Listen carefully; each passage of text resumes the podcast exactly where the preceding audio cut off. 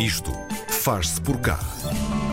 Ela estava aborrecida junto à margem do rio quando viu um coelho branco a passar apressado. Foi atrás dele e acabou por cair por uma toca abaixo. Este é o princípio da aventura de Alice no País das Maravilhas, que toda a gente conhece, seja a original, a do livro de 1865 de Lewis Carroll, seja qualquer uma das muitas adaptações para cinema e televisão. O que algumas pessoas se calhar não saberão é que existiu na realidade uma Alice em que Lewis Carroll se inspirou para uh, fazer o livro. Mas essa Alice tem uma outra história, que agora é uma peça de teatro não convencional, chamada Alice, o outro lado da história. O Miguel Tiré é o encenador, está connosco ao telefone para o Isto Faz Por Cá, para nos contar mais sobre esta peça. Olá, Miguel, bem-vindo. Olá, muito obrigado, bom dia, bom dia aos ouvintes, obrigado por estar aqui. Miguel, quem era afinal esta, esta Alice, a Alice real, vamos chamar-lhe assim, o que é que a torna tão interessante? É, o que é muito interessante desse outro lado da história é nós fazemos uma obra de ficção que é inspirada em muitos fatos reais. Na verdade, uhum. é um dos é uma das grandes curiosidades e é o outro lado da história sob vários aspectos. Primeiro, porque por trás dessa desse, dessa menina Alice que passa por um país de maravilhas e que vive essa aventura que encanta e que fascina tantas crianças e adultos ao longo dos anos, existe a história de uma menina chamada Alice Liddell, uhum. é, que inspirou de fato Lewis Carroll, ou seja, é, um, é, um, é, uma história muito mais real e que entra, digamos, com outros, em outros tons, em outras cores. Por quê? Existe uma suspeita histórica é, de que o Lewis Carroll é, pode ter traço, poderia ter tido relações uhum. com algumas meninas. Então, ou seja, é o outro lado da história sobre vários aspectos, sobre o aspecto de que é a história da menina de verdade, sobre o aspecto de que é uma espécie de peça sobre desencantamento, ou seja, existe todo o encantamento do Alice do País das Maravilhas, e o que nós montamos é um espetáculo sobre uma possível realidade, que é uma suspeita da história, ou seja, é, é mais um trabalho que traz uma, uma possibilidade uhum. de, de questões muito sérias por trás de grandes instituições. Né? Nesse caso aqui, a instituição Alice no País das Maravilhas. Existe essa suspeita histórica. Uma coisa que se sabe que é certa é que o Lewis Carroll era a, na verdade o nome dele de verdade era Charles Dodson. Lewis Carroll foi só um pseudônimo literário. Ele era professor de Oxford, professor de matemática, na verdade. Uhum. Muitas pessoas falam que ele na verdade era um sujeito bastante inteligente, genial e com muita dificuldade de lidar com adultos e com muita facilidade de lidar com crianças, principalmente com meninas. Sempre foi tutor de meninas e sempre gostou muito de tirar fotos delas. Então é isso que recentemente, mais ou menos Aí agora não vou saber te dizer há quantos anos, mas, mas no final do século passado é que foram descobertas fotos dele, foram reveladas muitas fotos dele, e há muitas fotos de muitas meninas é, nuas, hum. crianças mesmo. Então abriu-se esse outro, é, é, essa suspeita histórica. Esse lado mais sombrio. É, um lado mais sombrio, exatamente. E o que nós propomos, na verdade, como você falou aí, essa peça de teatro diferente, na verdade ela é nós chamamos de uma experiência imersiva, porque ela é, é, também teatro, mas ela é bem mais do que isso, na verdade. O espectador ele passa de uma maneira muito específica pelo espaço, individualizado. É um projeto que foi completamente reformado. É, nós chegamos a começar a ensaiá-lo dois dias e paramos na altura da, da, da pausa da pandemia, que uhum. todos foram para casa. E assim que nós pudemos voltar a trabalhar, nós reformulamos completamente o conceito do espetáculo para que ele fosse Covid-free, para que o espectador entrasse individualizadamente. É uma experiência que a cada cinco minutos entra um espectador ou uma dupla, a pessoa pode ir sozinho ou em dupla, uhum. e vive a experiência separada e isoladamente, passando de cinco em cinco minutos de sala em sala. E, ou seja, a experiência é totalmente particular, individualizada, sensorial, mas dentro dos limites do que é possível se fazer hoje em se tratando dos nossos quesitos de segurança que são tão importantes né, em 2020. Uhum. Então, é, é, um pouco disso tudo está fazendo uma experiência que nós estamos lá em, em ensaios abertos. Alguns espectadores já passaram por lá e a gente estreia para a semana com um trabalho que a gente está ouvindo retornos muito bonitos mesmo, assim, no uhum. sentido de muito impactantes, sabe? Qual é exatamente o, o, papel do espectador? Além de entrar, de andar de sala a, em sala, portanto de cena em cena, quão participantes são os espectadores? Pois é, é, é o seguinte, dentro dessa da história dessa menina, né, que a gente conhece a história dela dos 7 até os 18 anos, a gente acompanha a história dela, o espectador primeiro é provocado Agora eu vou ser minimamente spoiler, mas é importante para que se entenda, para que gere curiosidade na, na experiência. Mas o espectador ele é provocado a iniciar, na verdade, por esse, por esse momento dos 18 anos da vida dela, quando existe uma grande suspeita histórica de que ela teria sido internada pela família num hospício.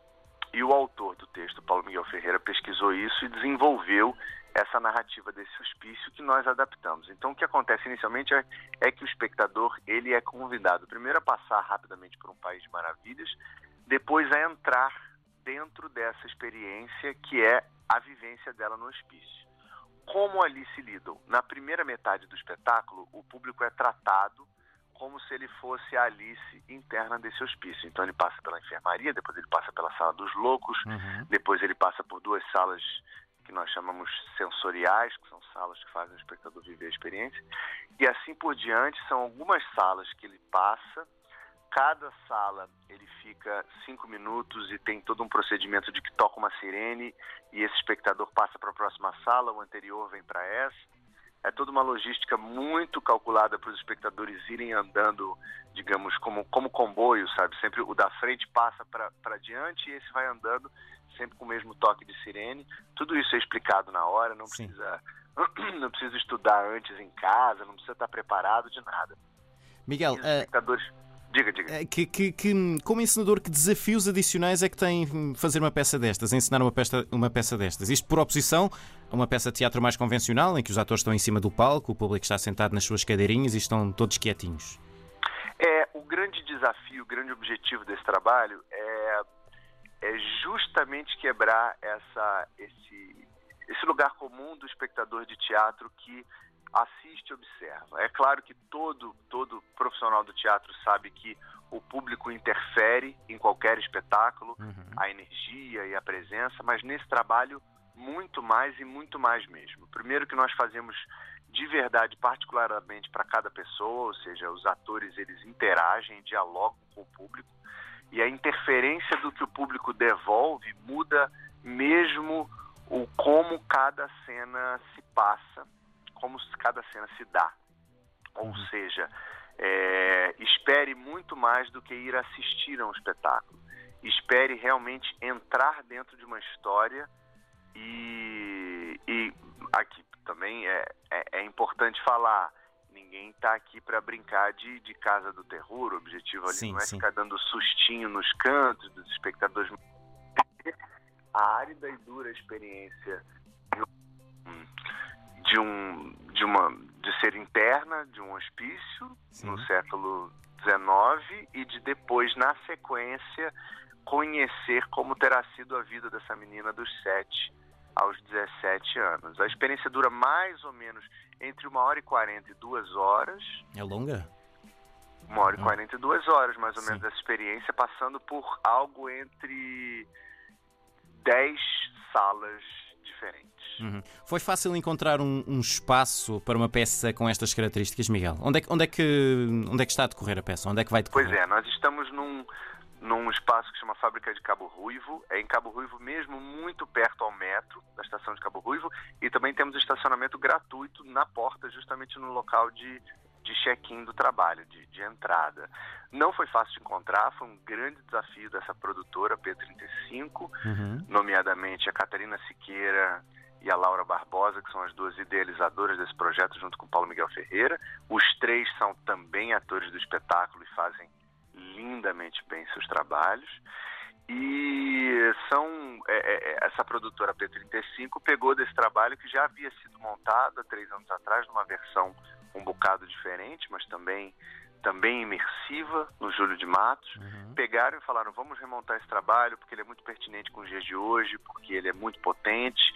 E aí procurou-se, procurou-se e encontrou-se essa fábrica que na verdade era uma chamamos de fábrica, mas era uma gráfica. É uma gráfica que está abandonada há alguns anos já, à espera de uma reforma para virar uma outra coisa num futuro, sei lá, daqui a uns dois ou três anos. Então aquilo estava ali paradinho e serviu perfeitamente a, a nossa experiência, porque ela tem dois andares, é um espaço fascinante e tem todos os acessos e comodidades para o espectador, estacionamento à porta, uhum. estrutura.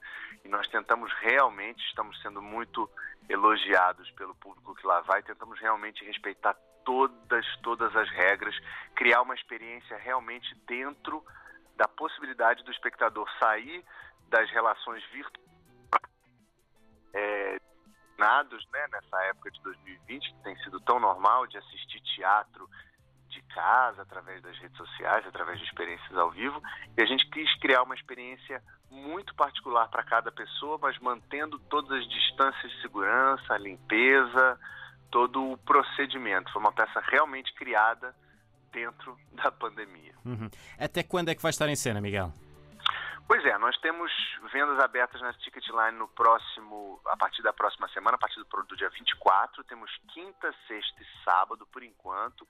Os horários são variados e nós vamos ficar em cartaz. É, estamos um mês por enquanto. Se as vendas forem bem, nós podemos, podemos seguir. As vendas estão indo muito bem. Estamos muito felizes como as pessoas estão engajando cada vez mais e mais. Ou seja, nós não temos é, exatamente uma data de término. Por enquanto, nós vamos ficar um mês em cartaz e depende do público.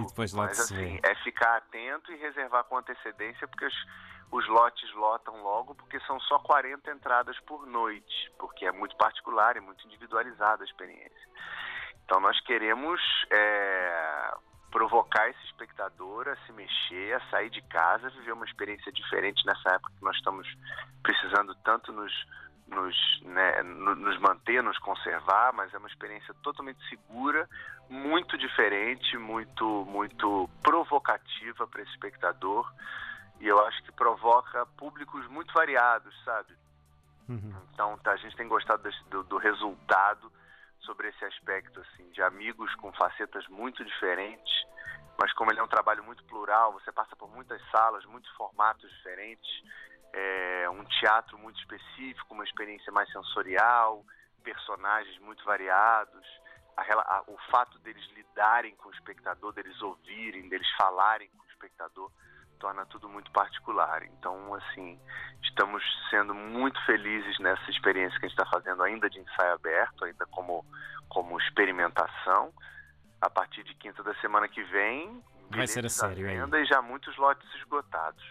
Alice, o outro lado da história. É o nome desta peça de teatro não convencional, uma peça de teatro imersiva. O Miguel Tiré, que teve a conversa connosco, é o encenador. Miguel, muito obrigado e todo o sucesso para a peça. Um abraço. Eu que agradeço, aguardo todos, inclusive, da, da equipe da, da RTP Internacional, uhum. se puderem comparecer, vai ser um grande prazer.